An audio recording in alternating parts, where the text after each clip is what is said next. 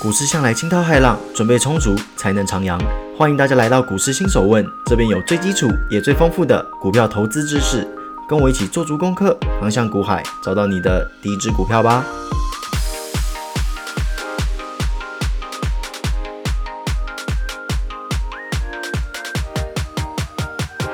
欢迎各位回到今天的股市新手问。上次推荐的居家解腻配方有没有用啊？如果还没有去看、还没有去听的，赶快去看、赶快去听。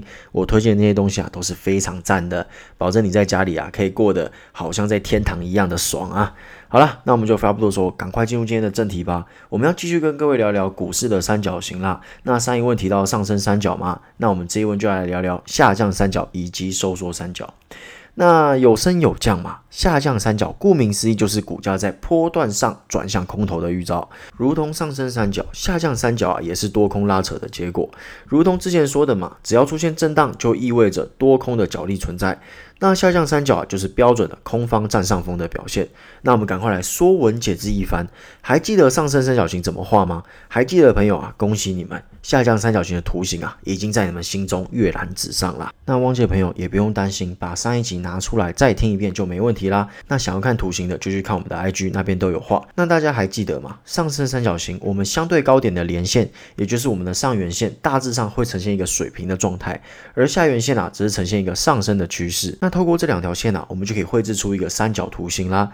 那下降三角啊，概念是完全一样的，只是因为它是走空头嘛，所以我们整个诶要相反过来，多空多空就是相反嘛。好，来我们来绘制一个下降三角形给大家。首先，我们先来谈谈上缘线。这次的上缘线啊，不再持平了，而是会呈现一个负斜率。哎，有没有负斜率？这就是我们这个频道的水准就在不经意间展露了。换句话说，就是相对高点逐步下调。那下缘线呢？这时候啊，举一反三的朋友立刻举手了啊！我知道嘛，相反看呐，下缘线在这个上升三角是上升嘛，那在下降三角就是下降啊，对不对？哎，答案是不对的。如果按照这个逻辑画出来啊，那就变成一个向下的水平通道了，就不会是一个三角形啦。那下缘线怎么个画法？很简单，就跟上升三角的上缘线一样，持平，一级啊相对低点有手。好，那我们现在知道图形长怎么样了，我们要来看看怎么解读它。先从上缘线来了解好啦。很简单，今天卖压强烈，股价到相对高点的时候，就会遭到卖压压回。并且啊，随着持续的前进，卖压越发强烈，因此相对高点就越走越低啦。如果以多方的观点来说，就是向上动力越来越低，打仗嘛，一鼓作气，再而衰，三而竭，不停的突破失败，渐渐的向上的动能就消耗殆尽啦。再来，我们来聊聊下缘线。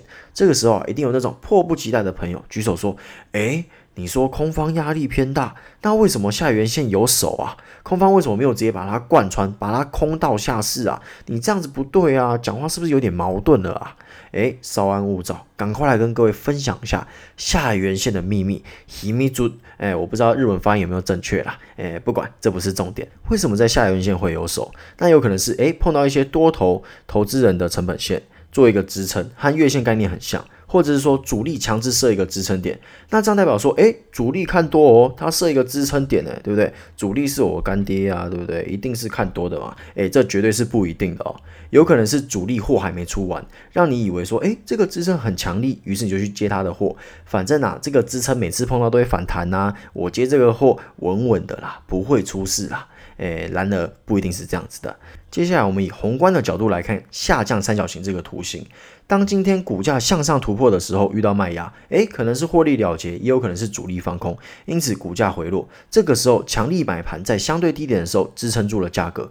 然后一看，哎呦，不得了喽，支撑不破必创新高，买进。于是啊，在散户们的加持下，股价再度走高。结果嘞，连前高都没过，又被卖下来了。散户们就傻眼了，诶，奇怪，怎么会这样啊？有些不信邪的想说，诶，我们买在支撑点啊，支撑不破，后市大有。可为，然而有些追高散户啊，看到户头从红色变成绿色，马上就恐慌了，加入卖压的意愿，于是乎啊，股价又被杀到支撑点位。这个时候，神秘买家出出现，将股价硬是 hold 住，于是前面的巡回再起。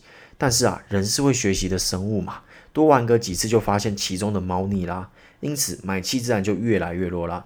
最后有一天，主力的现货可能已经到完了，于是他们不再支撑股价了。就在那一天起，整个支撑点被灌破，散户们石沉大海。整段故事下来啊，大家有没有嗅到一丝丝的异样？还记得我说什么？主力撑住股价，不代表他看多，原因是什么？因为它有可能多空都赚。撑住股价找替死鬼，拉高放空赚放空的钱，然后再慢慢的把现货出掉，多空双头赚。那最衰的是谁？是散户。那通常下降三角啊，对于这个量能的琢磨并没有很大。整体来看，量能放大下跌的力度会更大。因此啊，如果你发现说，诶，它处于一个下降三角的形态，而且它的量能又非常的大，那这要非常的小心啦。总而言之啦，股市有时候真的就是一个抓交替的过程啊。诶，要怎么样不被抓到？老实说，真的很难。那该怎么办？总不能说啊，你说很难，一定会被抓到啊，那我就放弃啊，佛系投资啊，生死有命，富贵在天呐！诶，千万别有这样的想法嘛，对不对？那只能说了，你就算被抓到，也不要让自己被溺死。股市里面有一个非常非常非常重要的观念。赔小赚大，遇到不太妙的立即缩手。比方说，你看到下降三角形，哎，你看，哎，贯破支撑点位嘞，二话不说立即停损。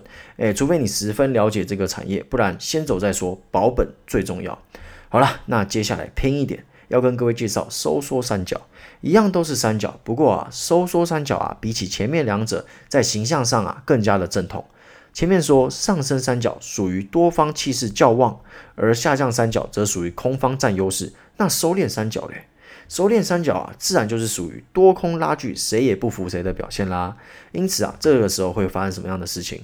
高点不够前高，低点逐步垫高，也因此振幅会逐渐缩小，最后缩到最小之后来一个表态。那到底是向上还是向下？这个时候啊，就要扯一个伤感情的问题啦。诶，会不会是假突破？嗯，假突破是什么？通常是指啊，股价被强拉上去的最大的特征就是量能不足。所以说啊，当今天收敛三角之后，股价突破却未带量，这时候一定要非常的注意，这合理怀疑会是一个假突破，应该谨慎的面对。如果是带量的突破，真突破的机会就会是非常的高的，可以考虑顺势加码或是进场。所以在这个时候啊，你要注意量能是非常重要的哦。那如果今天股价向下表态嘞？除非你对公司非常的有信心，老话一句啦，最终还是要回归基本面。你一定要对公司做一些功课，你不能说，哎，我投资这间公司就跟买彩票一样，哎，我完全不知道他在干嘛，反正买就对了嘛，生死有命，富贵在天，不能有这样的想法。你一定要对一间公司非常的了解，你才能在它下跌的时候抱得住。好，那我们继续哦。如果你对这间公司非常有信心哦，你可以保证说这绝对是主力的阴谋。好，那也可以继续报。但是如果你今天只是以技术形态学来决定说啊，我决定要买这档股票，当他今天发现诶收敛三角接一个往下跌的状况的时候，切记。先出场观望会是一个非常好的选项，亦或者是说你等它反弹，然后把它调节掉。以上就是常见的股市三角形啦，希望能对各位有所帮助。